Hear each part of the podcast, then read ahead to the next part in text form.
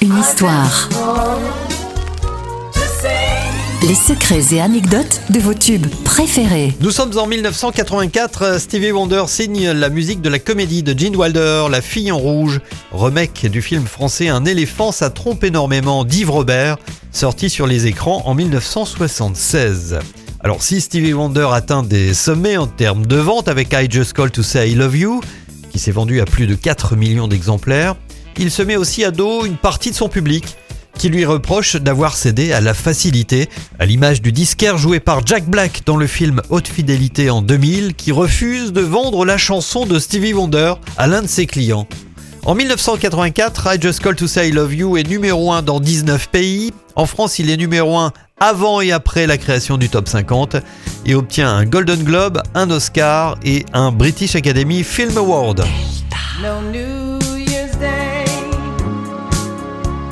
To celebrate.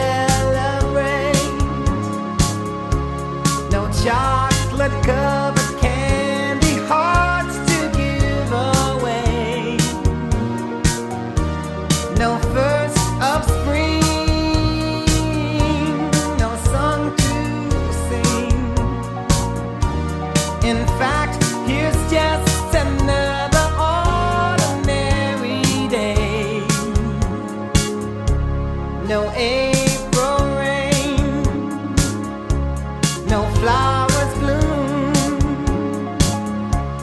no wedding Saturday within the month of June.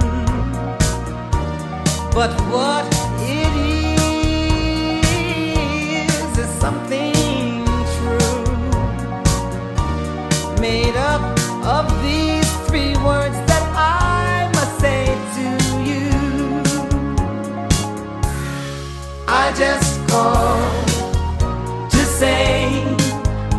I love you. I just called to say how much I care. I just called to say I love you, and I mean it from the bottom of my heart. No summer's no warm July, no harvest moon to light one tender August night. No autumn breeze, no falling leaves, not even time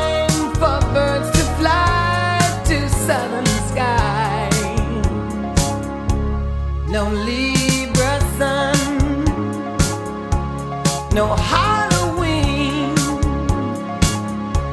no giving thanks to all the Christmas joy you bring. But what